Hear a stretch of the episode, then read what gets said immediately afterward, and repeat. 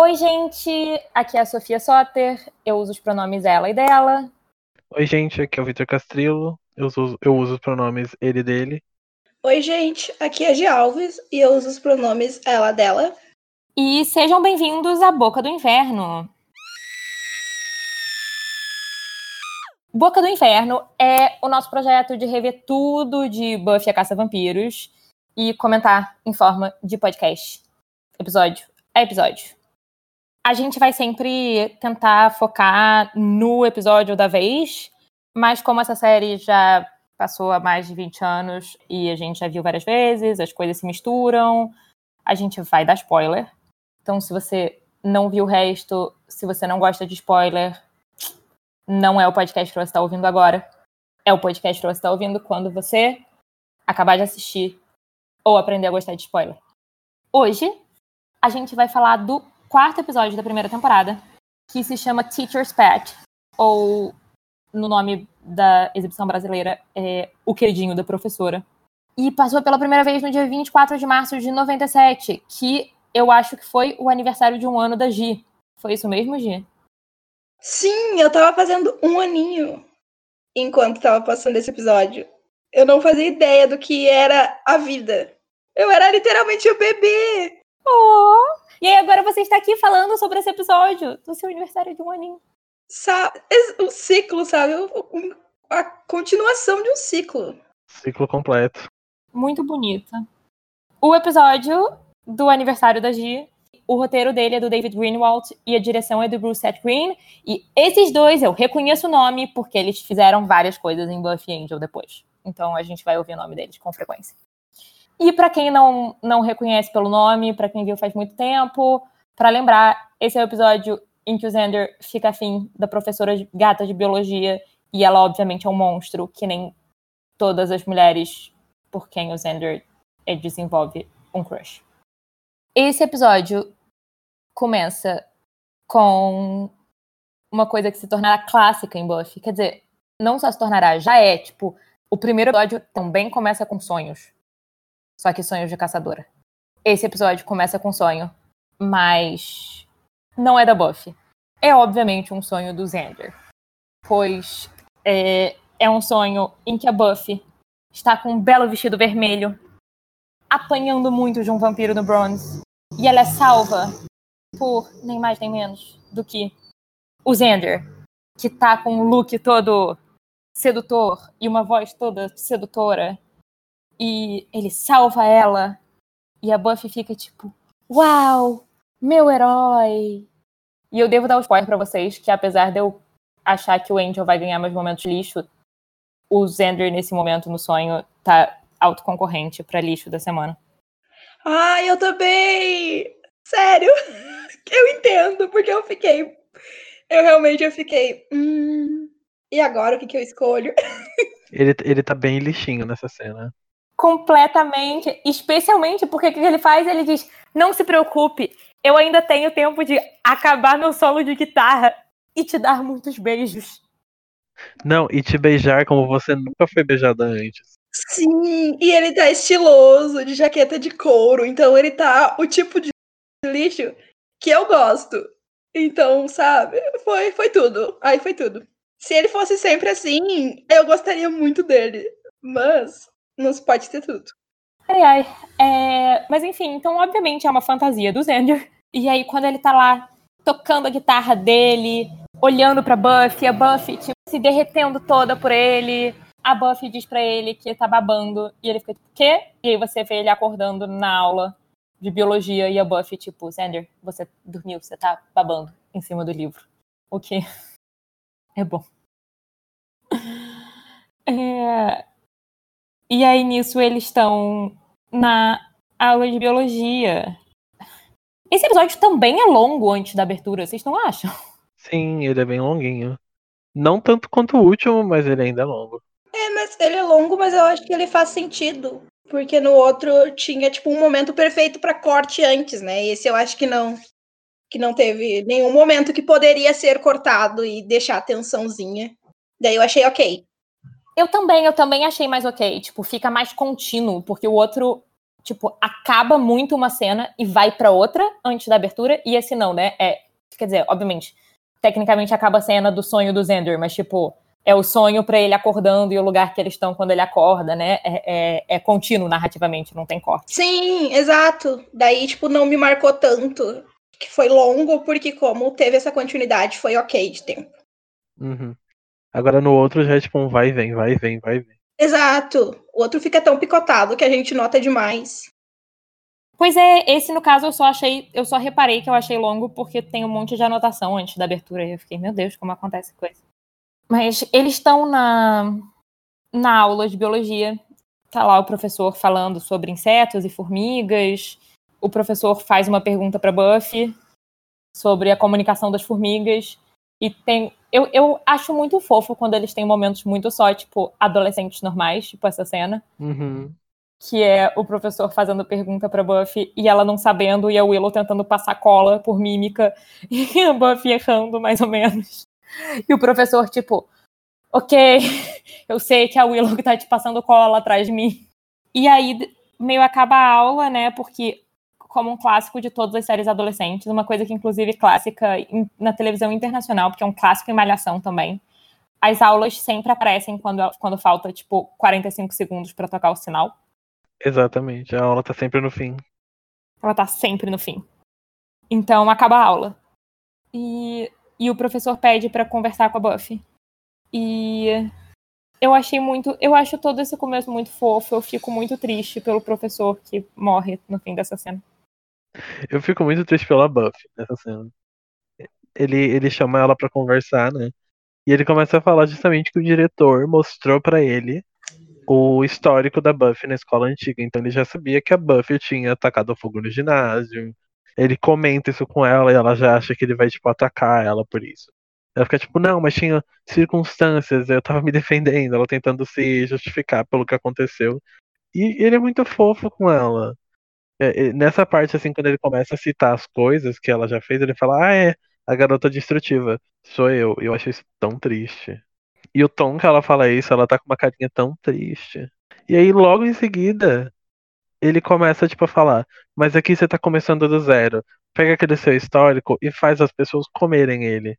E começa meio que, tipo, a incentivar ela a ir melhor naquela aula e tal. E ela fica legitimamente tão feliz com esse apoio dele. Sim. Eu acho que, tipo, ele é um dos únicos professores na série inteira que, tipo, apoia a Buffy, sabe? Além do, do Giles, mas o Giles não conta, porque, né? É a, é a função dele. É, a função dele é apoiar a Buffy. Mas sabe, é muito triste, poxa. É muito, eu fico real muito triste e tipo, e eu gosto que ele ele fala pra Buffy que ela é inteligente, ela só precisa tipo se aplicar a fazer dever de casa e esse tipo de coisa. E isso me marca porque eu acho que é tipo, eu acho que a força da Buffy é uma coisa que é sempre destacada na série, mas ela ser inteligente não é muito um fator. Faz sentido isso? Tipo, é, ela é tratada mais como se fosse meio burrinha, mesmo que ela não seja. E eu gosto que ele faz questão de dizer, tipo, não só, ah, você tem uma chance de melhorar, como você é nitidamente uma menina inteligente, você só precisa se dedicar a se adaptar a esse tipo de aprendizado. Assim. Sim. Eu acho que isso acontece justamente pela dinâmica Scooby-Doo que a série tem, sabe? De ser, tipo, a Willow é o cérebro, o Zender é o Oliver cômico, é o salsicha, e a, a Buffy é o músculo, ela vai lá e resolve. Então, tipo, só que eu. Mas ao mesmo tempo que eu, tipo, reconheço que talvez esse episódio tenha feito isso para mostrar a inteligência na, inteligência na Buffy, pra mim que sair um pouquinho dessa dinâmica Scooby-Doo, eu acho engraçado isso acontecer tão cedo na série, sabe? Eles reconhecerem, entre aspas, um problema de roteiro tão cedo. Me dá a sensação de que é uma coisa que devia estar tá muito marcada, tipo, no, na premissa, se é que isso faz sentido, tipo, que, que talvez muita gente no processo de produção tenha interpretado como, tipo, ah, ok, é essa menina meio burrinha é, que, que é super forte. E que tenha sido uma coisa de correção mais interna, assim, em algum grau. Mas isso eu, obviamente, só é pressupondo coisas, inventando, né? Mas é só a sensação que eu tenho, assim, por ser tão cedo. É, mas vinte e poucos anos depois, né, só resta a pressuposição nossa mesmo. O autor está morto e só importa o que a gente quiser. Matando o Joss Whedon com nossas próprias mãos. É, Fica com Deus. é, bom, e aí a Buffy fica feliz e emocionada com o professor sendo fofo, e aí ela sai da sala, e aí o professor é brutalmente assassinado por uma pata gigante de inseto. Ai, que ódio! Tadinha! Ele não merecia isso, sério. Ele não merecia nem um pouco. Não, não, cara, tadinho, ele é legal. por favor. E aí vem a abertura. Esse episódio eu não reconheci nenhum momento da abertura nele. Eu também não. Em compensação, o terceiro episódio tem tipo umas três partes, umas três cenas assim que aparecem na abertura, e esse já não tem nenhuma. E eu acho também que, tipo, esse é um episódio que fica mais claro aquela, aquela estrutura de série Teen que f- Buffy meio que concretizou. Isso é tipo, você consegue ver os episódios separadamente, porque cada episódio tem um casinho. Só que aí você percebe que tem, tipo, aquela grande história passando pelo fundo. assim. Esse episódio eu senti isso bem forte. Nossa, com certeza. Eu acho que ele é estruturalmente bem típico, né? Mas é, enfim, a abertura. E aí a gente vai pro Bronze de novo, que a gente já esteve nesse episódio, só que dessa vez não é um sonho. E, portanto, já que não é um sonho, quem está no palco não é o Xander, é um cantor de uma banda cujo nome eu não lembro, apesar de eu ter procurado no Google, mas uma banda bem anos 90, e que tá usando uma camiseta prateada. Mas muito prateada. É muito anos 90. E eu, em 2020 eu acho que eu usaria isso. Eu também. Sim, total, total. É que me chama muito a atenção o look. Enfim, então tá o cara lá, charmoso de camisa prateada, cantando. E o Xander, em vez de estar sedutor matando vampiros, tá zanzando meio sozinho e perdido. Provavelmente. Quer dizer, a gente sabe que esperando a Buffy e a Willow aparecerem. E aí tem uma conversa insuportável dele com dois caras da escola que parecem ter 35 anos. Sim, enquanto ele tá lá esperando, né, ele vê esse cara da escola, o Blaine, que parece ter 35 anos, conversando com outro cara, e é bem. E vamos de machismo. O cara conversando, tipo, ah, com quantas você já transou, que não sei o que, eles, tipo, trocando figurinha, assim, sabe? Aí o Zender gruda no meio e quer trocar figurinha junto. O único problema é que ele não tem figurinha nenhuma, né? E Não. Mas eu fico com uma sensação, tipo, porque o Xander, ele tenta, ele, sei lá, eu sinto que ele fica. Não é passando pano pro Xander, é só interpretando o personagem, assim. Eu sinto que esse episódio marca muito o quanto ele, dentro dele, também se sente, se sente dividido com esse tipo de ritual de masculinidade, porque nessa cena, tipo, ele quer entrar na conversa e trocar figurinha, ao mesmo tempo ele zoa os caras pelo, por estarem trocando figurinha. Sabe, tipo, ele, ele fica entre, tipo, ah, isso é muito patético e ridículo, e eu quero impressionar esses homens. Sim, ele é 100% o, o, o tipinho do, do homem que nesse- vê que esse tipo de conversa é escroto, mas ao mesmo tempo a vontade de fazer parte é mais forte. É porque se a gente analisar, ele não tem amigos fora a Buffy e a Willow, né? Ele tinha o Jesse no primeiro episódio, aí o Jesse morreu. O Jesse morreu. E aí, tipo, ele. E claro, a, não, é, não diminuindo a presença da Buffy e da Willow, sabe? Mas ele não tem, tipo, um círculo de amigos maior que isso. Então é até compreensível que, tipo, é babaquinha a maneira como ele quer se inserir as pessoas com quem ele quer se relacionar, mas é compreensível que um menino adolescente uh, tente de qualquer maneira se aproximar de pessoas. É isso que eu sinto, assim, tipo, porque nessa cena eu fico muito, tipo, ah, sabe, Zender, por que, que você entra no papinho, enquanto ao mesmo tempo o desconforto dele próprio com o papinho é palpável. Então eu acho bem feito, apesar de ficar, tipo, "Ugh". E aí a Buffy e a Willow chegam, né? E eu ia comentar que eu acho que eu acho meio fofo elas querendo, tipo, elas topando ajudar, porque ele vai pra elas e fica tipo, galera, eu vou abraçar vocês aqui, é só porque eu preciso pagar de maneiro com aqueles caras. E a Willow imediatamente, tipo, mas é claro! Vamos mostrar pra eles e agarra o Zender. Será que você não quer um beijo técnico agora? Ai, a energia da Willow é ótima. Muito! Eu acho fofinho. Sim, Eu amo a Willow. Eu também. ela é perfeita. E de novo nessa coisa do Xander, eu acho fofo que ele não tem. Tipo, ele não engana elas que não é isso que ele tá fazendo, sabe? Ele abraça elas e diz, tipo, amigas, por favor. Estão duvidando da minha masculinidade. Me ajudem. Sabe, poderia existir uma versão dessa cena que ele só chega e abraça elas e ela- elas ficam, tipo, o que que foi? Ele, não, nada. E fica, tipo, olhando pros caras e, tipo, ah. Sim. Só que, não, sabe? Tipo, ele quer que elas façam parte do momento. O que reforça tudo que a gente falou, ele só queria fazer parte. Exatamente. Tipo, ele não tá movido por uma vontade de ser escroto. E aí aparece o Angel. Quem é que quer falar desse momento maravilhoso? Ai, gente, o Angel. O que falar do Angel? Não, esse, esse, esse momento é incrível, né? Porque, tipo, a música, o rock que tá tocando lá fica mais baixinho e aí faz, tipo, um barulhinho. E o, Zen, o, o Angel tá lá no fundo, assim, iluminado, enquanto o resto tá escuro. Aí a Buffy vai andando pra ele. E o Zender fica inconformado, ele começa a falar. Ainda por cima, esse cara é gostoso. Ninguém me avisou que ele era gostoso. Esse cara é claramente muito atraente. E a Willow, tipo, ele é. E ele tá puto. A Buffy nunca disse que ele era gostoso. Ele tá muito chateado porque ele não foi informado da concorrência. Porque na cabeça dele é concorrência, né? Na cabeça dele ele tem uma chance. E o Zender é muito sensato em admitir que ele é gostoso, porque nessa cena em especial o Angel tá muito gostosinho. Sim! Não. Sim, ele tá muito gostoso. E ele tá assim, ó. Perfeito nas ações. Ele continua falando coisa nada a ver. Ele abre a boca e a gente não entende nada do que ele tá dizendo. Mas é isso que eu gosto dele. Porque ele também é outra pessoa com zero neurônio. Então, um, um idiota completo. Eu toda vez imagino que antes dessas cenas em que ele aparece pra fazer declarações dramáticas, ele tá em casa treinando e, tipo, ele vai andando pro Bronze pensando: hum, pensei numa boa declaração dramática pra Buffy. Sim, e ele ainda fala em enigma, sabe?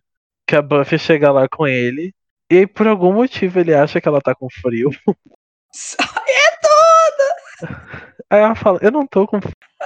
Mas, tipo, ele tira a jaqueta de Ele tá com uma jaqueta de couro, porque o, o Angel, quando ele vai encontrar a Buffy, ele é muito estiloso. Então. Ele tá de jaqueta de couro, gente, é tudo. Ele tira a jaqueta e coloca na Buffy. E, sabe? Eu não tenho estrutura pra isso. Não, e ele tá de regata por baixo. E, e, tipo, ele, obviamente, a sensação que eu tenho é que ele só botou essa regata com essa jaqueta pra oferecer a jaqueta pra Buffy. E aí, o braço, o braço dele é musculosinho, sabe? Não é exagerado.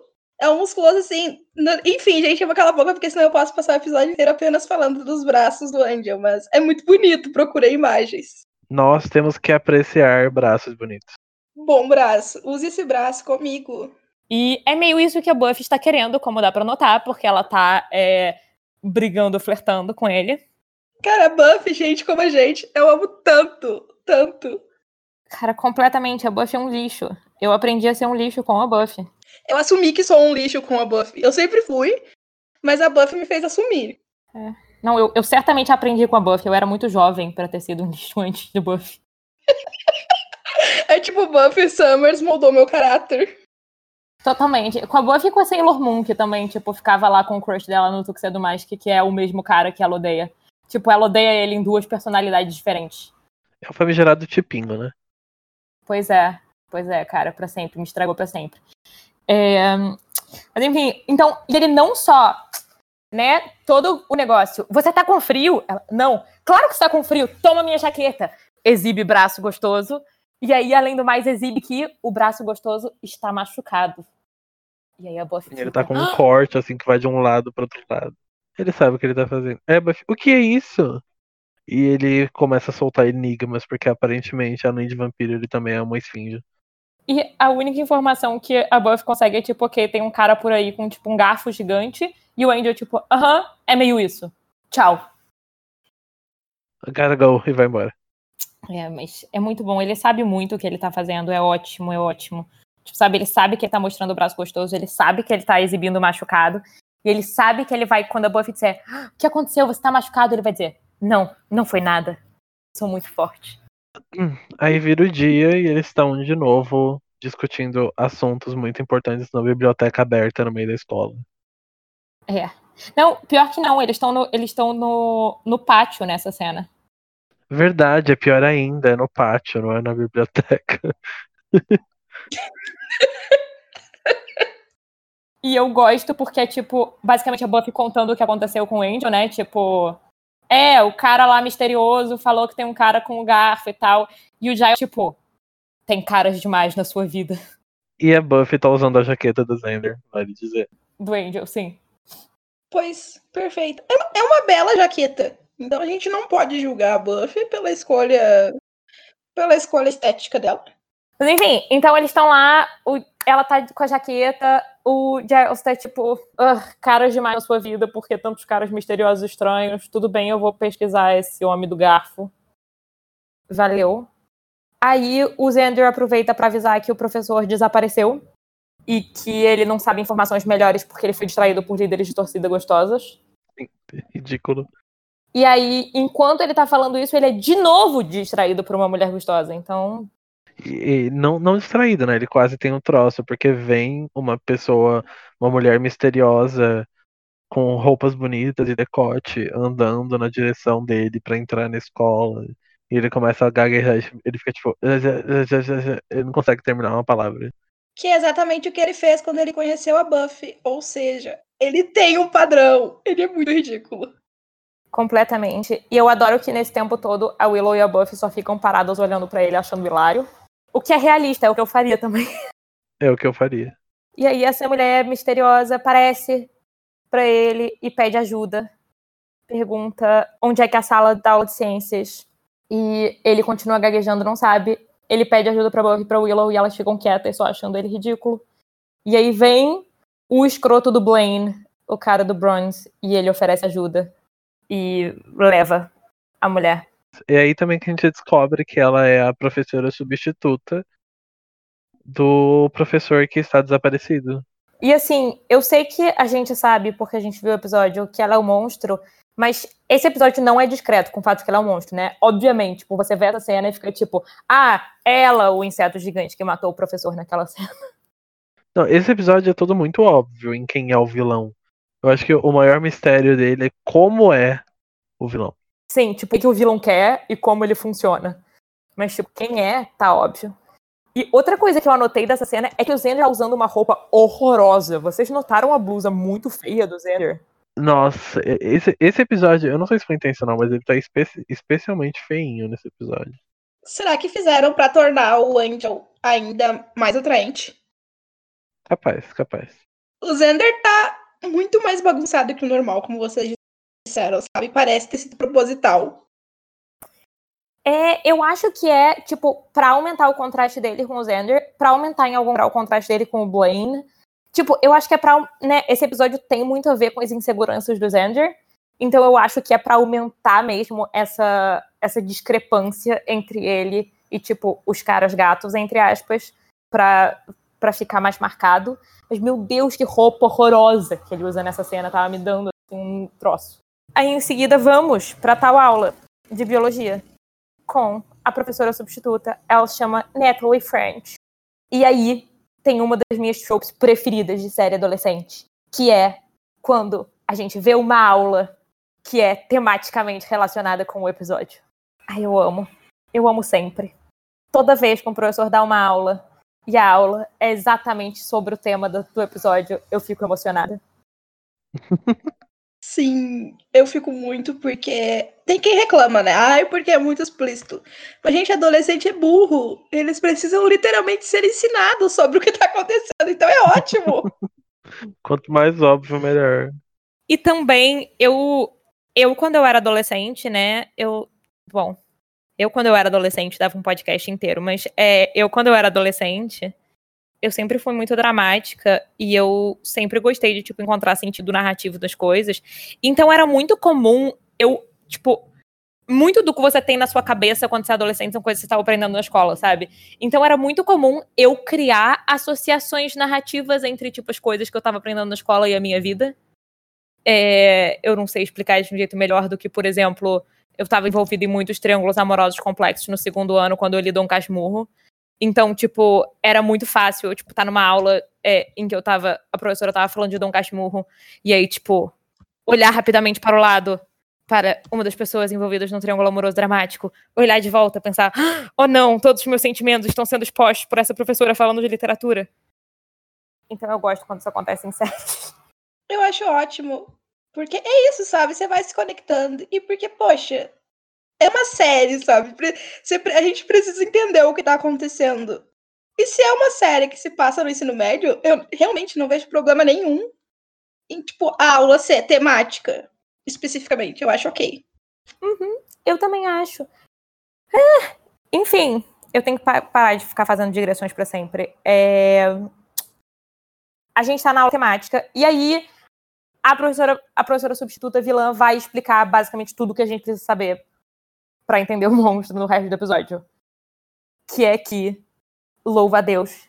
Ela ama louva a Deus. Louva a Deus, um inseto incrível, maravilhoso, porque é, eles são canibais e porque as mulheres é, matam os machos depois da reprodução, arrancam a cabeça deles e, tipo, comem a cabeça deles e o corpo deles, ou sei lá. E uau, como é sensual e maneiro. E aí ela tá falando sobre como. É... O que assim, enfim. Ela tá falando sobre como é, canibalismo e assassinato é, é sensual e maneiro. O que eu concordo. É por isso que eu comecei o. Hum, assim. Mas. Insetos! Eu não concordo. Eu não acho que insetos são sensuais e maneiros. Não, insetos não, mas eu pensei apenas na parte assassinatos e canibalismo. Cometido por pessoas e não por pessoas insetos, eu acho bacana. Eu acho bacana. Ai, gente! O Xander também acha bacana, Gi. É o que acontece nessa cena. Sim. Isso, ok. É que, é que o Xander também acha bacana. Sim, ele fica muito empolgado ouvindo ela falando isso. Na verdade, tipo, ele, o Blaine, tipo, os homens da sala ficam tipo, uau, conte-me mais sobre como essa louva-a-Deus fêmea mata o macho depois de copular com ele. Sim, eles já estão tendo altas fantasias, imaginando a professora. Mal sabiam eles. E tem mais um detalhezinho, né? Tipo, quando elas entram na sala, a, a Buffy acha no chão o óculos quebrado do professor que desapareceu. Ah, é Sim. E ela verdade. fica, sim, e ela fica meio sentida, ela pensa, poxa, se ele foi embora, por que, que o óculos dele tá aqui? Ai, ai.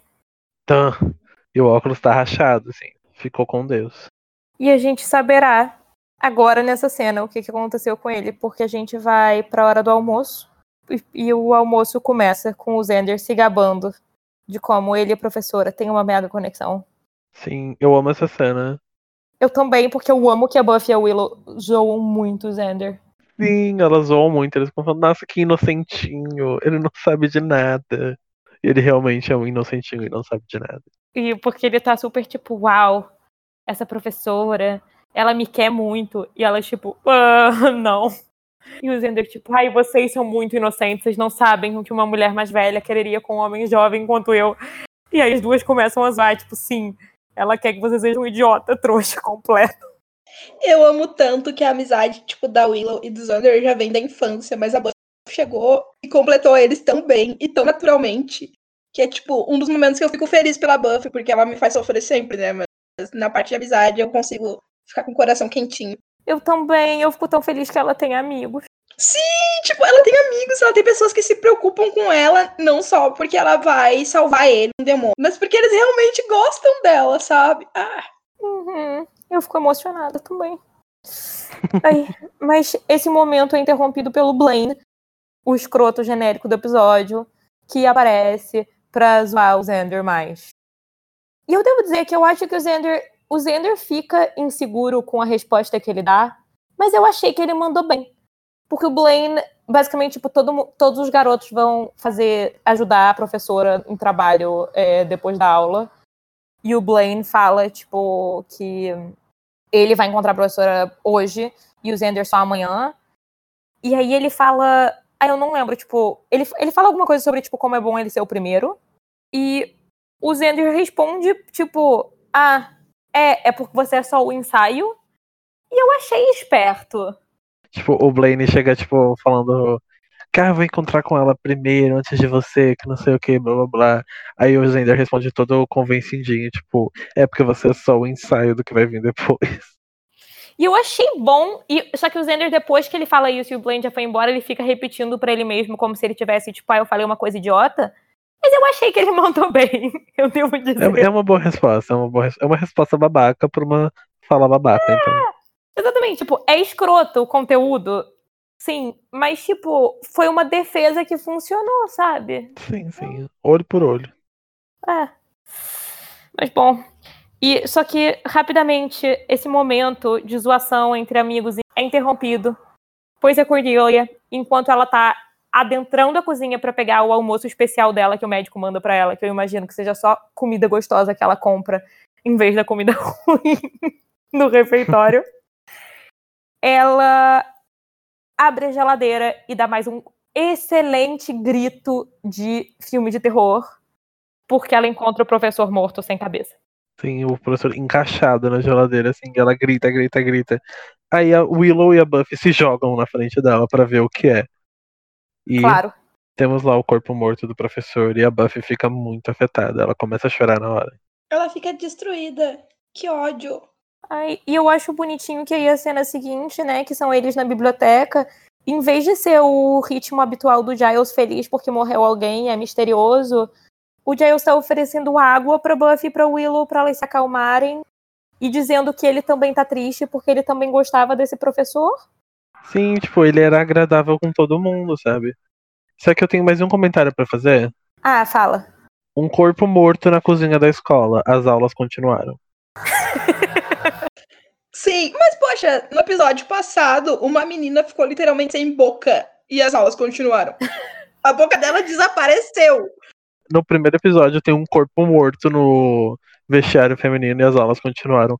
Eu não entendo essa escola. Eu acho que a escola atrai realmente, de todas as maneiras, a desgraça. Não só porque tá em cima de uma boca do inferno. É, mas eu acho que nessa cena até que eles comentam que, tipo, acho que o Xander que pergunta, ah, mas tudo que de ruim vai acontecer aqui, aqui é o fim do mundo, algo do tipo. Daí a Buffy fala, ah, a gente tá numa boca do inferno. É quase a mesma coisa. Exatamente. Mas a escola não colabora, né? De jeito nenhum. É, e aí essa cena conecta, tipo, porque o, a Buffy lembra, tipo, ah, e aquilo que o Angel me falou, e, tipo, do cara do garfo. E aí eles meio ficam, tipo, tá, mas isso não tem nada a ver. O cara do garfo, a gente achou aqui que ele matou uma galera, mas é de outro jeito. Provavelmente a gente tá lidando com duas coisas que não tem nada a ver. Tem um cara do garfo e um monstro arrancando cabeças ao mesmo tempo. E aí, numa clássica transição de Buffy, o Giles faz a Buffy, tipo, Buffy, promete que você não vai fazer nenhuma besteira. Claro, prometo. Corta para Buffy fazendo uma besteira. Sim, a Buffy acha que seria uma boa ideia investigar um parque, porque enquanto eles estavam lá conversando sobre a possibilidade de ser esse cara do garfo que o Angel tinha contado, né? Eles veem a notícia de um corpo que foi encontrado morto num parque da cidade de um de um morador de rua. E aí ela vai para esse lugar onde esse corpo foi encontrado no meio da noite. Porque, nossa, super seguro, né? Se tem um cara com uma mão de garfo andando por aí. Por que será, né? E aí ela vai nesse parque, tá caçando ele, né? E tem dois sustos nessa cena. Eu lembrei agora que não foi um susto que eu tomei, foram dois. Que brota um cara do além, assim, e fala: E aí, menina? Isso aqui é perigoso, hein? Vai ficar andando aqui? E ela não responde, ela só continua andando, é ótimo. Essa cena é muito Buffy, se a gente para pra pensar agora. Ela fazendo uma coisa extremamente não segura depois de mentir pros amigos dela que ela não faria isso. É verdade. É um comportamento clássico da Buffy. É a essência da Buffy em cinco minutos. Sim. E aí ela continua procurando até que ela, por algum motivo, enxerga que atrás de uns galhos tem meio que uma caverninha, assim. Ela começa a puxar os galhos, assim. E quando ela termina de puxar o galho, é o segundo susto que eu tomo. E esse é um susto que eu literalmente gritei enquanto assistia, porque eu não tava preparado, eu não lembrava disso. O vampiro do garfo pula em cima dela, assim. E ele pula gritando. E eles começam a brigar e não é exatamente um garfo que ele tem na mão, é que é tipo metade de um braço dele é tipo uma garra gigante, assim. O Giles, ele até comenta no início, né, que tipo foi arrancado pelo mestre ou algo do tipo. Sim, era, era um vampiro. É, tem uma conexãozinha com o plot lá do primeiro episódio, que é do mestre que tava tentando acabar com o mundo. Exatamente, é esse o ponto que conecta com a grande história que vai por trás. E aí, tipo, é, era um vampiro que no passado ele era meio. Ele fez alguma coisa que irritou o mestre, que é o vampirão lá da mãozinha Itoé. E aí ele perdeu essa mão e em vez dele, sei lá, colocar uma prótese, ele colocou uma garra gigante. E aí ele tá lá brigando com a Buffy. E tem uma sequência de ação muito boa, apesar da cena ser muito escura. E a polícia chega por algum motivo. Eu acho que eles estavam investigando se o assassino do, daquele morador de rua estava por lá. E eles saem correndo. E aí o vampiro pula pra fora do parque, da, da grade do parque, e vê uma, uma mulher andando, carregando duas, duas sacolas de compras, assim, a mulher andando calmamente, né? Nem tava ouvindo os gritos da Buffy. Porque a Buffy não é quietinha quando ela tá brigando. Uh-uh. Sim, é porque ela é dramática em tudo, né? Então quando ela tá brigando, meu Deus. Sim, ela fica. "É, é, é." Aí essa pessoa que está andando olha pra trás e a gente vê que é a professora substituta. Só que quando o vampiro olha pra ela, ele chia, como se fosse, sabe, gato quando tá assustado. Ele faz tipo. Ele tem essa reação, sai correndo, encontra um bueiro, levanta a tampa do bueiro e entra. Essa parte eu enxerguei porque tem mais luz e é muito engraçado. Ele levando a tampa do bueiro correndo. Sim, tipo, essa não faz o menor sentido. Vamos esconder, ó, no bueiro, sabe? Não, eu, eu vou defender o meio neurônio do vampiro, porque antes já foi dito que os vampiros se escondem muito em esgoto e no subterrâneo. Sim, então, sim. tipo, É que, tipo, o jeito, é que o jeito sim, tipo, que ele corre é pro bueiro é muito bom. Ele atravessa a rua, olhando pros dois lados, ele vê o bueiro. ele não quer ser atropelado. É um, é um vampiro consciente. É um vampiro consciente. Desculpa, agora eu gargalhei real.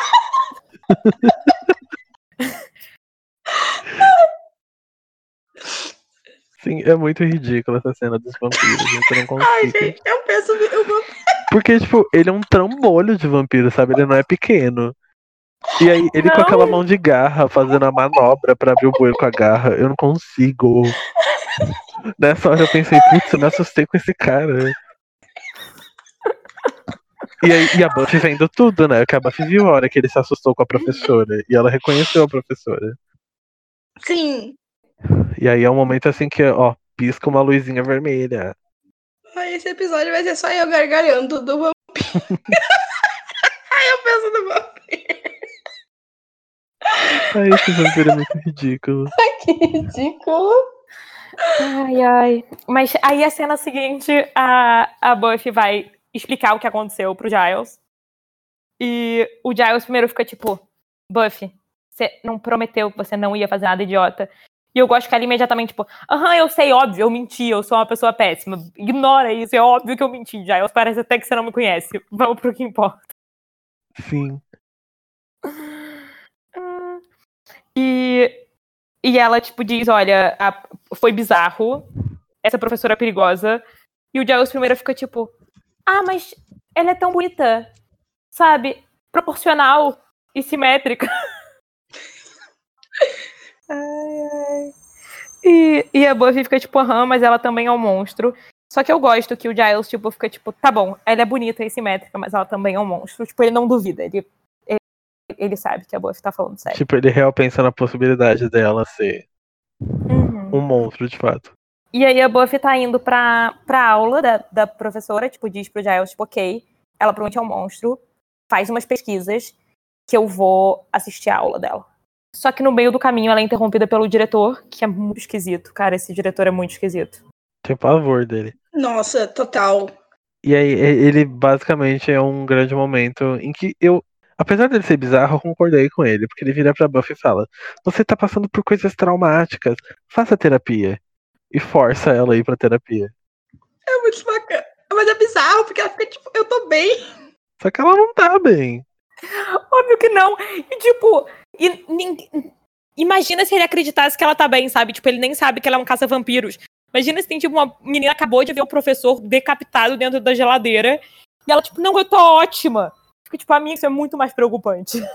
Pois é. E aí ela, ele leva ela pra sala do, do psicólogo da escola e a porta tá aberta, porque esse é um psicólogo horrível. E a Cordilha tá em sessão lá. E a Cordilha tá falando umas coisas. No começo ela faz sentido, só que depois ela começa a ficar muito escrota, né? Que tipo, ela fala que ai, toda tragédia tem um bom lado. Enfim, e, a, e aí a Buffy vai meio que ficando mexida com o que a Cordilha fala, né? Tipo, meio que incomodada. Ela vai ficando meio horrorizada, assim. Que, tipo, ao mesmo tempo que eu acho que esse é o momento em que ela percebe que, tipo, uau, talvez eu esteja ficando traumatizada. Ela também pensa, uau, existem pessoas muito ruins no mundo. É, esse é um momento horrível da Cordilha que eu não gosto. Porque, em geral, eu gosto. Mas esse foi só babaca. E aí, esse não, não tem como passar pano. Sim, porque tipo, ela começa meio que falar que ter visto o professor morto fez bem pra ela porque ela perdeu peso.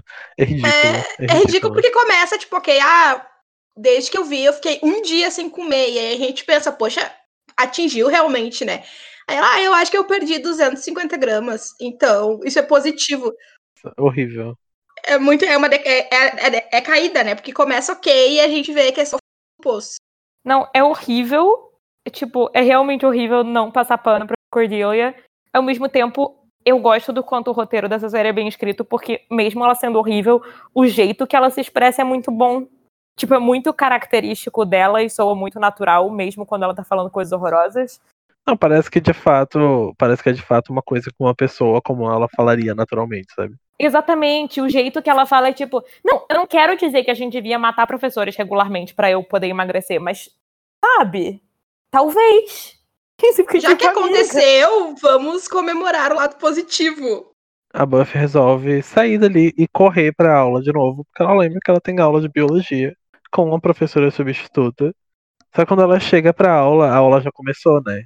E aí tá tendo uma prova surpresa. E o Zender tá lá fazendo a prova, a professora chega desconfortavelmente perto dele. E ela tá com a camisa aberta, assim, tipo, mostrando decote. Ela coloca a mão no ombro dele e fala: Hum, eu acho que você errou ali a questão 14. E dá a resposta pra ele super sensualmente. Ai, é muito desconfortável. Ai, eu odeio. Eu odeio! Esse, esse vai ser o primeiro momento nessa gravação que eu vou dizer: eu odeio! Eu odeio esse monstro, eu odeio essa Eu odeio esse monstro. Eu odeio tudo que ele significa. E E aí ela chama ele pra falar com ela depois da aula pra eles realizarem o projeto de extra classe.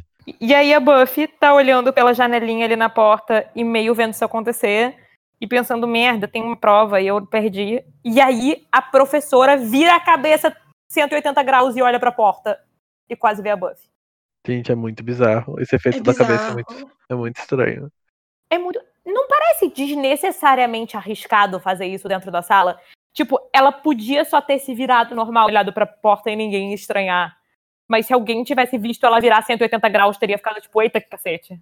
Amiga, encontraram um professor sem cabeça na geladeira. do- então, sabe? Eu acho que também talvez ela já desconfiasse do que, que a Buffy é, sabe? Os monstros parecem que tem um sensor, assim, pra quem a Buffy é. É, faz sentido. Mas enfim, a Buffy, portanto, desiste da aula de biologia, sai correndo e volta pro Giles, tipo, Giles. Não vai dar. E ela tá com a Willow também. A vibe é tipo, vamos pesquisar, vamos descobrir. E a Buffy, muito esperta, fica tipo, isso não é uma coisa que seres humanos fazem, mas sabe quem vira a cabeça 180 graus? Alguns insetos. E sabe como eu vou descobrir o que, que ela é? Eu vou fazer meu dever de casa. Uau! Aí ela sai andando na biblioteca pra ir atrás dos livros de insetos, só que ela não lembra onde é. Eu amo esse momento porque ela vira assim, ela vai com uma convicção, assim, sabe? Aí depois ela volta e tipo, Giles, onde ficam os livros de insetos? É muito legal, Muito fofa! muito bom! Ai, é ótimo. E então, estão lá se preparando, pa- se preparando, meu Deus, eu esqueci como fala palavras. É, Então agora a gente já sabe que é a professora e ela é um inseto. A gente já meio sabia, mas agora todo mundo tá ligado que a professora e ela é um inseto. Menos o Xander, que tá indo ver a professora depois da aula e ela diz, tipo, ai, Xander, é, sei lá, ela inventa uma desculpa, diz, ai, eu esqueci todo o material pro trabalho na minha casa, então você não quer ir pra minha casa hoje de noite? Por favor. E um momento que eu acho engraçado nessa cena é que o Xander, tipo, pra demonstrar que o cérebro dele tá bugando, ele revê a cena dele tocando o solo de guitarra do sonho do começo. Assim, tipo, pra comemorar que ele foi convidado pra ir pra casa da professora. E aí, tipo, o cérebro dele, tipo, ah, tá. E, ah. e aí ele sai da sala comemorando, fica muito feliz. E aí, quando ele vai embora, a professora, ela tava fazendo um sanduíche e ela abre uma caixa de insetos e joga insetos e come um sanduíche com insetos. E de novo, eu odeio esse monstro. Eu odeio, eu odeio, eu odeio. É muito nojento. Essa cena, eu até dei uma olhadinha assim pro lado pra não ver pra TV, porque, uh, que agonia que eu tenho de inseto. Uh, horrível, eu odeio esse monstro, eu odeio esse monstro tanto. E aí, a Buff. Chega de falar do monstro. A gente vai ter que falar muito dele daqui pra frente. É, é, parei. aí voltamos pra biblioteca, né? E aí a Buffy, a Willow e o, e o Giles estão continuando o, o dever de casa, investigando muito o monstro. E a Buffy resolveu o mistério. Ela diz: Eu já sei o que é. É um louva-a-Deus. E eu acho que o Giles fica tipo. É, mas ela é uma pessoa, ela não é um louva-a-Deus. E a Buffy, tipo, dane-se. Ela é uma pessoa e um louva-a-Deus. Aí o, o, o Giles lembra de um teórico que ele conheceu em Oxford que tinha falado sobre esse monstro que é tipo um metamorfo de inseto e humano. E aí ele pensa, ah, vou entrar em contato com esse cara. Só que ele começa a soltar uns fatos muito aleatórios de que esse cara é maluco, que ele acha que a sogra dele é maluca, é, que a sogra dele é um monstro também.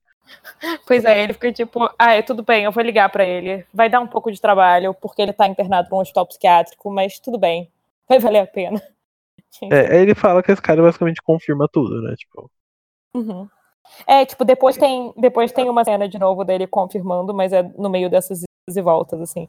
Mas é, mas é bem isso, assim, tipo, é esse cara maluco e o cara confirma. E a Buffy sabia, porque ela é mesmo muito inteligente, que nem o professor falou no começo. Sim, eu amo que esse episódio é muito tipo a Buffy reafirmando pra ela mesma que ela é inteligente. Ai, ai. E nessa mesma cena, eles descobrem que o Blaine, que tinha ido fazer o trabalho com a professora no dia anterior, né, tá desaparecido. E aí elas, eles começam a ficar meio preocupados com o Xander.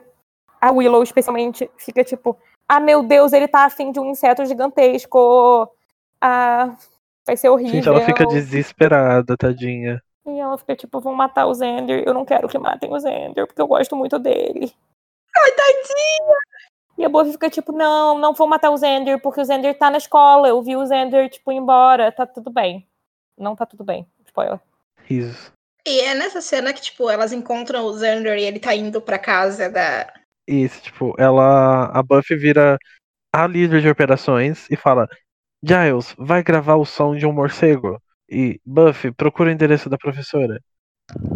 E aí, ela, enquanto ela ia atrás do, do Zender para avisar ele, conversar com ele sobre isso, né? Só que aí ela chega pro Zender e o Zender é muito grosso com ela. Ele fica, tipo, dizendo que ela tá com ciúmes, e aí ele fala do Angel e ela fica tipo, o que que o Angel tem a ver com isso? Eu tô só te avisando que a professora tá tentando te matar. Sim, tipo, ele, ele fala, tipo, ah, porque eu não sou másculo como Angel, alguma coisa assim, tipo, esse episódio, além de ser a Buffy reafirmando sua inteligência, é o Zender reafirmando sua masculinidade, né? Incrível. Pois é, minha anotação dessa cena acaba com masculinidade tóxica em maiúsculo. E aí a Buffy acaba não conseguindo falar nada, porque o Zender é grosso e vai embora. E aí, como ele vai embora, ele vai pra casa da professora se meter em confusão. E. É, tudo, eu, eu, eu, não consigo falar disso sem ficar tipo, ah, eu odeio esse monstro. Mas ela recebe ele toda sedutora e oferece álcool para ele. Sim, tipo, é um, o aluno chega na casa e ela tá tipo de vestidinho curtinho. Aí ela vira assim: Você quer um martini? Sim, e não é uma bebida qualquer, né? Você quer um martini? Cala a boca, ele tem 16 anos, para! Tipo, sabe, porque não é só que ela é um monstro, inseto, Ela nojento, também é pedófila. É que ela é uma estupradora pedófila. Sim, excluindo a parte inseto, ela é muito real. Achei isso que irrita mais, porque ela tem pontos muito reais nela, sabe? Sim, tipo, se ela não fosse um inseto, ela ainda seria uma estupradora pedófila. Sim, exato! Seria horrível, seria, tipo, ainda mais horrível. Aham. Uhum. Ai, é horrível. E aí ela fica, tipo, seduzindo, entre aspas, o Xander e o Xander. E, tipo, é pra. Tipo, eu. E aí me incomoda um pouco, porque eu acho que é pra gente achar engraçado, mas ao mesmo tempo eu fico muito nervosa, porque, tipo, o Xander, ele é um garoto adolescente nessa situação muito vulnerável. E ela, tipo, não basta ela tá fazendo tudo, ela ainda bota drogas na bebida dele. Sim, ele desmaia. Pois é. Ah, e antes disso, ela fica fazendo perguntas invasivas sexuais para ele, que é para saber se ele é virgem. E a gente passa a saber que é porque ela só captura virgens. Mas, tipo, sabe, se não fosse por ela ser um inseto, ela é uma professora drogando um aluno adolescente é, e perguntando sobre a vida sexual dele, porque ela vai amarrá-lo e estuprá-lo. Então. É bizarro. E é muito real. Então. Ai, eu também. Eu odeio esse episódio. Não odeio o episódio, eu odeio o monstro. Pois é, exatamente, exatamente. Tipo, eu acho o episódio bem feito, mas. Ah! Então isso tudo tá acontecendo. Aí você vê que ela tem patas de inseto e ela vai e arrasta ele pro covil dela. E aí a cena fica muito escura de novo e eu não enxergo nada. Então, por favor, me contem o que aconteceu. Nessa cena a gente descobre que o Blaine, o outro aluno que tinha desaparecido, que era outro machinho babaca, também foi capturado e ele tá preso numa gaiola que tá do lado da gaiola em que a professora monstro coloca o Zender. E aí é o primeiro momento em que a gente vê a verdadeira forma do monstro. Louva a Deus, gigante. Muito efeito anos 90, porque ele é muito de papelão. ele mal se mexe, assim. É, e o que eu lembro dessa cena, porque eu escutei, apesar de não enxergar, é que aí o Blaine, tipo, ele tá apavorado e ele explica pro Zender. Tipo, Sim, ele, é, tá ele com muito explica medo, o processo. E ele fica tipo, ah, então o que ela vai fazer é horrível, porque ela te amarra, e aí ela vem, e aí ela te estupra, e aí depois ela arranca a sua cabeça. Tcharam! E, e ele tá claramente apavorado, e por mais que eu odeie o Blaine, sabe, é óbvio que ele tá apavorado, porque tem um monstro que vai estuprar ele e cortar a cabeça dele depois. E mesmo o babaca, ele ainda é tipo o adolescente de 16 anos. Seduzido pela professora, o que é horrível. Eu vou repetir 10 vezes o fato de que eu vou repetir porque é horrível. E aí, sabe, ele era babaca, óbvio, mas não quer dizer que eu queira que todas as pessoas babacas. Não! Sabe? Não, não, não, não quero que elas sejam comidas por insetos gigantes, sabe? Por favor. Pois é. Comida por inteiro gigante, talvez, mas eu não quero que elas sejam estupradas. Muito hard. Inseto gigante, tudo bem. Aceitável. Mas, sabe, é muito real ah, o monstro. Ui, que ódio. Ugh. E aí, volta saindo do covil do monstro, né? A gente vai para pro trio Parada Dura, Buffy, Willow e Giles. Eles confirmam que é um monstro, né? Tipo, o, o, o Giles recebe, faz a ligação lá pro teórico maluco. E, e o cara confirma, tipo, ok, isso é um inseto gigante, vocês vão morrer. E ele informa pra todo mundo, ah, estávamos certos. E a Willow descobre o endereço da professora procurando, hackeando o sistema da faculdade, descobrindo o nome da, da Essa professora. cena é perfeita com a Willow. Porque ela tá triste. E ela tá triste, ela tá desesperada. Eles descobrem que, tipo, que a forma do, do louva-a-Deus gigante matar é, tipo, arrancando a cabeça. E aí ela tá desesperada porque não apenas o, o Zender vai morrer, mas vão arrancar a cabeça dele. E ela gosta muito da cabeça dele. Tipo, ela fala, o cabelo dele, os olhos dele, a boca dele. Ai. Detalha, assim, ela descreve o rosto do Zender inteiro. E ela tá tão desesperada. É muito fofo. Aí o ódio que eu tenho porque ele não nota que ela gosta dele. Eu fico com ódio porque. Não que ele mereça a Willow, porque ele é muito babaquinha. Mas eu fico triste que ele seja tão burro que ele magoa ela não percebendo.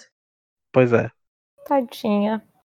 E aí eles decidem ir até o endereço da professora. Uhum, pra achá-la e matá-la. Sim, é, aí, em primeiro a Buffy se arma, né? Ela pega várias faconas, porque o jeito dela matar esse inseto seria picotando ele. Ela, no caso, né? E aí eles vão até lá. E acontece que o. Antes disso, ela. Como ela não vai conseguir só picotar, porque é um inseto gigante especial, ela. Como ela fez o dever de casa antes, ela sabe que são esses louva-a-Deus, ela sabe que o pedra- pe- predador natural do louva-a-Deus é o morcego. Então ela pede pro, pro Gaius gravar na sala de reprodução ah, o som de, de morcegos. E aí é muito engraçado, porque ela, tipo, ela aponta, vai lá, vai lá. É escuro e úmido e tudo fechado, você vai se sentir em casa. Sim, aí o Giles vai. E ele vai. Enfim, mas é isso. Então eles vão lá salvar, enquanto isso eu fiquei intercalando com mais cenas só pra gente ficar mais tenso, né? Do Xander e do Blaine, tipo, com medo e tentando, tipo, não, é, vamos tentar se salvar, tá tenso e tal. E aí o trio ternur- ternura é, bate na porta da professora e quem atende é uma velhinha. Tan. e eles ficam claramente muito confusos. O Giles já chega querendo meter o pau também. Só que. Não é. Então ela roubou a identidade dessa pobre velhinha. E eles ficam desesperados e a Willow fica tipo, eu vou bater de porta em porta.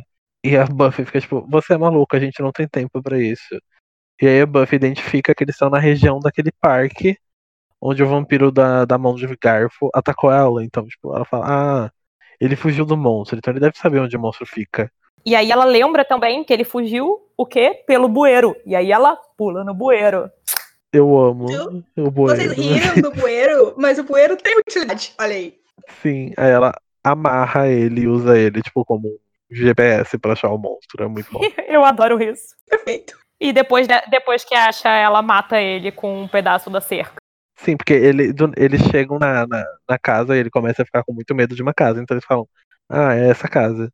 E aí do nada ele se desamarra com a garra, porque ela amarrou ele com uma corda e ele conseguiu cortar a corda com a garra dele. E aí ele ataca ela e eles têm uma luta dramática. E ela pega um pedaço da cerca e crava nele. Enquanto isso, lá no, no covil do, da insetona, Uhum. o Zender tá sendo levado, porque ele vai ser o próximo. Pois é, porque ela faz unidunité com a pata de inseto dela. Ai, horrível. Mas felizmente, felizmente, a galera chega pra salvar ele. Sim, a Buffy entra pela janela do, do, do porão. Aí eu amo que ela entra armada de inseticida. Sim.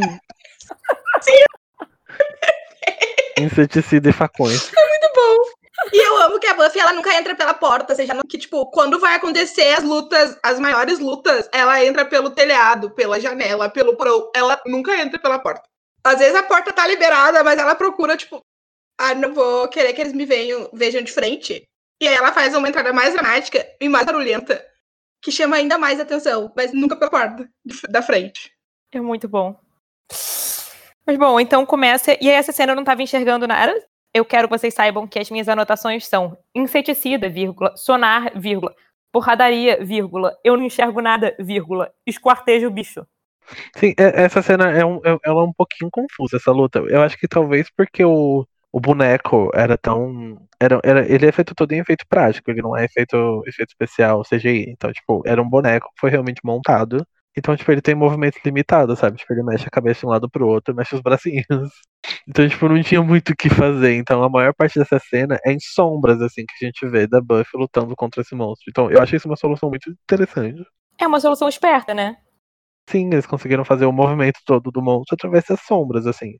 Enfim, eu acho essa, eu acho essa cena ela é esquisita, mas ao mesmo tempo ela é bem divertida quando você para pra pensar em como eles se viraram pra fazer ela, sabe? Sim, e cena mesmo é legal, porque, tipo, eles gravaram pegos. E aí a Buffy diz: Ah, não, a gente não vai poder te matar, mas eu tenho isso. E aí ela aperta o botão e começa uma gravação do, do Giles falando alguma coisa teórica. E ela fica desesperada. E o Giles do outro lado desesperado. Porque a gente tem que lembrar que essa série foi, tipo, 1997. Então, eles gravaram isso com o quê? Com fita, gente. E fita tinha o quê? Dois lados.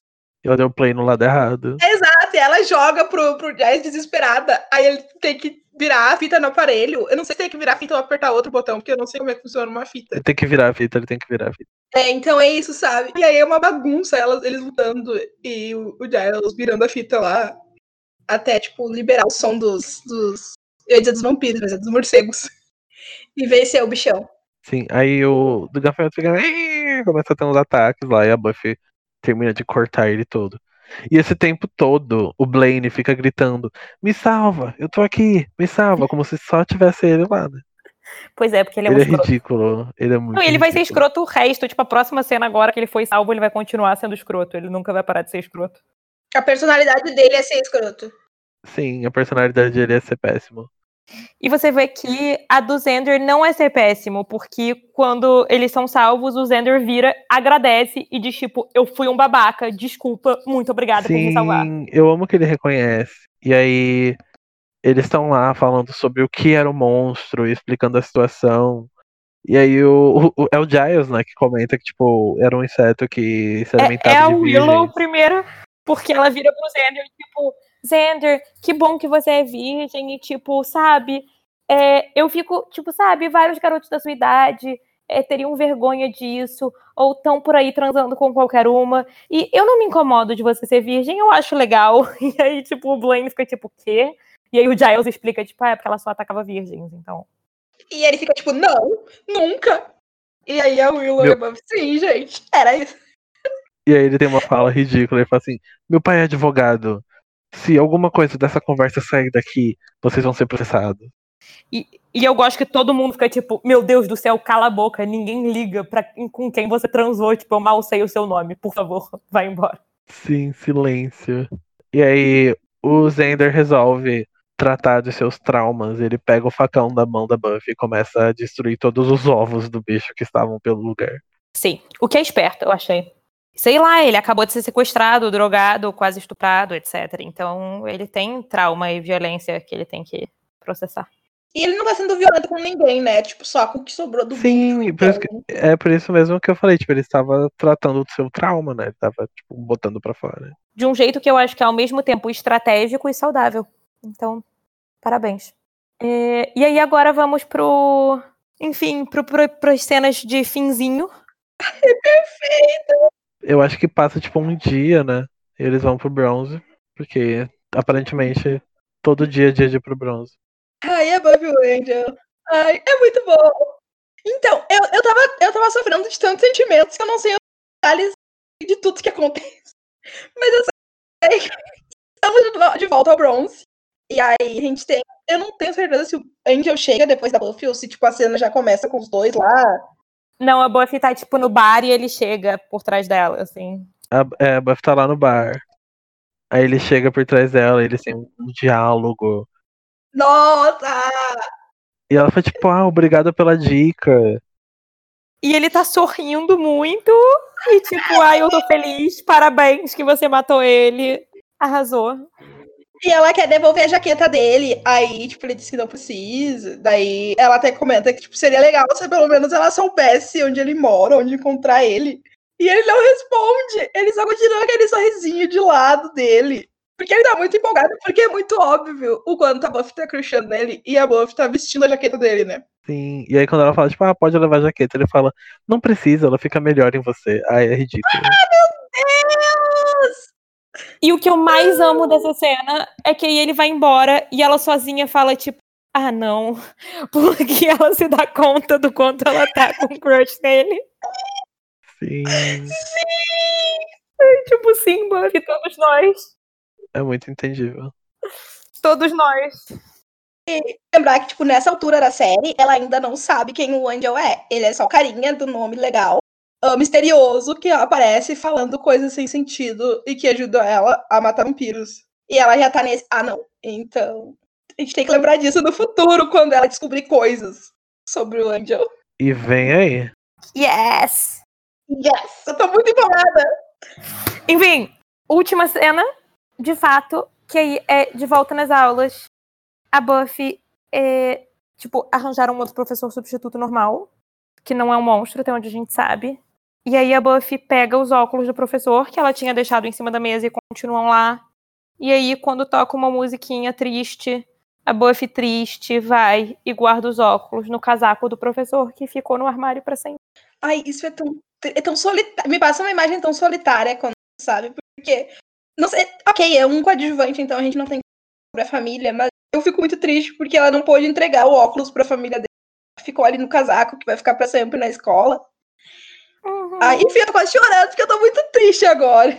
Pensando em quanto isso é solitário. É muito triste. É por isso que eu falei, tipo, eu comen- a gente comentou um pouquinho antes e eu falei, tipo, esse episódio me deixa triste, ponto. Pois é. E, ai, e aí tem um último detalhezinho que é bem no estilo do último detalhezinho do episódio anterior, né? Que é meio tipo como se eles estivessem tentando jogar todas as possibilidades de continuação possíveis, que a gente vê que tem uns ovos. Ela, ela sai, ela sai, a Buffy sai de cena, a câmera vai saindo assim um pouquinho e desce no armário, e a gente vê que tem uns ovos pendurados e um deles começa a se abrir. Aí, tela preta acaba o episódio. E a gente nunca mais vai ver monstro louva a Deus de novo. Sim, glória a Deus. É desnecessário, mas eu acho que é uma coisa assim da fórmula de série do monstro de, de, tipo, de ter um caso por semana, sabe? Eu acho também que é bem, tipo, é bem do estilo, mas é uma coisa que depois eles vão largando. Então é esse o episódio. Então podemos ir para nossas maravilhosas categorias. Começando com o momento lixo da semana.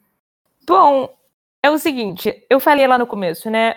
O Zender no sonho, um candidato forte. No entanto, todo esse episódio que tem o Angel e a Buffy no começo, eu não, eu não posso, sabe? Eu não posso não dar os pontos de lixo pro Xander. Pro, pro Xander, pro Angel. Eu, eu, eu posso não dar pro Xander. Eu tenho que é, dar os pontos de lixo pro Angel, que a jaqueta, é, a regatinha por baixo da jaqueta. Ele acha que a jaqueta fica melhor na Buffy. O meu, o meu momento lixo da semana é um pouco mais específico, mais uma vez. E é exatamente os braços do Angel. Amigo, eu tô rindo, mas é aquele rindo de compreensão, porque eu entendo. Sim, que, tipo, eu, eu, acho que deu pra perceber no momento em que a gente falou disso a primeira vez, mas aprecio braços. E ele tem belos braços neste momento. Eu, eu acho que você tá certíssimo. Inclusive o Zender concorda. Ele... Então, se o Zender concorda. Mas assim, todo, todo esse momento do, do, do, Angel tirando a jaqueta, mostrando os bracinhos, ótimos braços, e colocando a jaqueta na Buffy. Chef's Kiss, momento lixo da semana. Eu concordo, porque o meu momento lixo específico é quando ele coloca a jaqueta nos ombros da, da Buffy. Porque eu sou uma pessoa previsível, eu sou uma pessoa de gosto simples, sabe? Ele fez isso, eu fiquei, ai meu Deus, como eu te amo. Então é isso. É meu momento lixo é isso, quando ele coloca a jaqueta no banco. Então acho que um consenso é braços do Angel. Total. Precisamente. Um consenso imbatível. É. Bom. Tem muito espaço. Tem, tem, tem, tem entendeu? Aqui a gente tem espaço para vários tipos de lixo, se a gente quiser. Exato. Até o, o Zender merece, como você citou antes, Sofia, porque no sonho dele, ele tá um lixinho que eu realmente aprecio. Então eu acho que ele, mere ele, ele merece, sim, tipo, ser citado, pelo menos.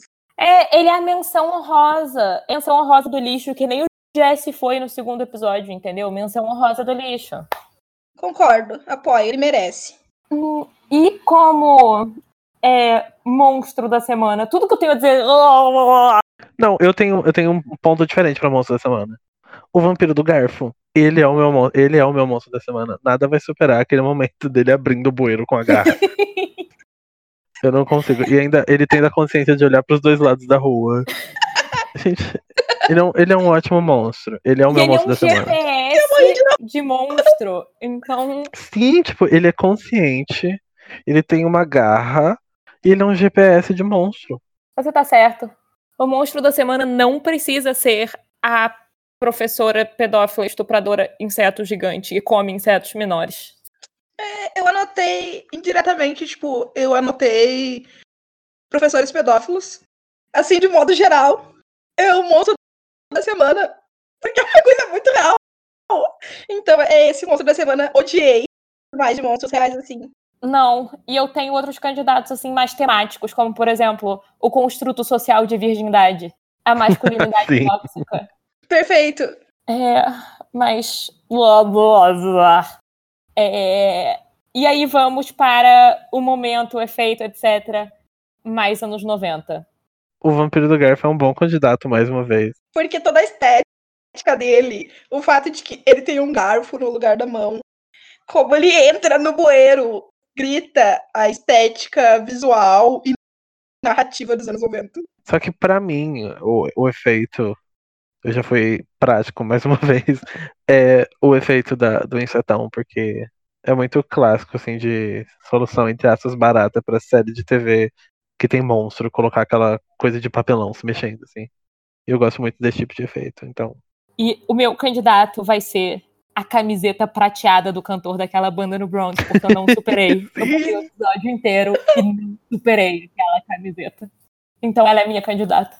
Ótimo. É, alguém tem mais algum comentário final sobre esse belo episódio?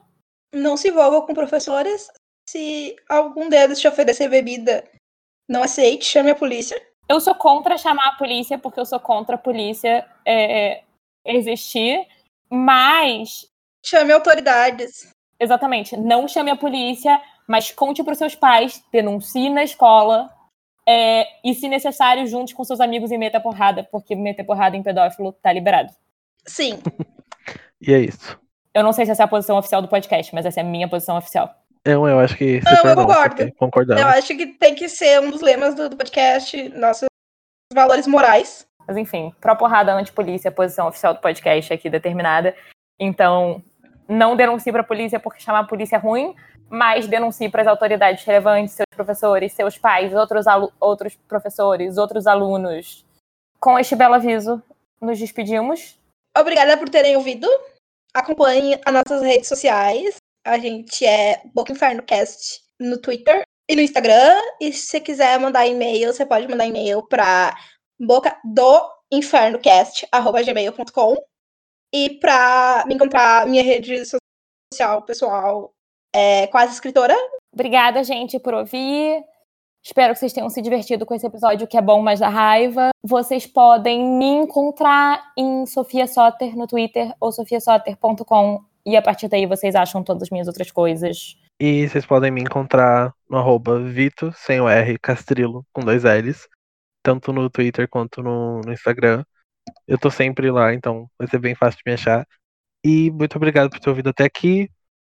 Deixa o like, cinco estrelas, ou whatever, a forma de avaliação do agregador de podcast que você está ouvindo.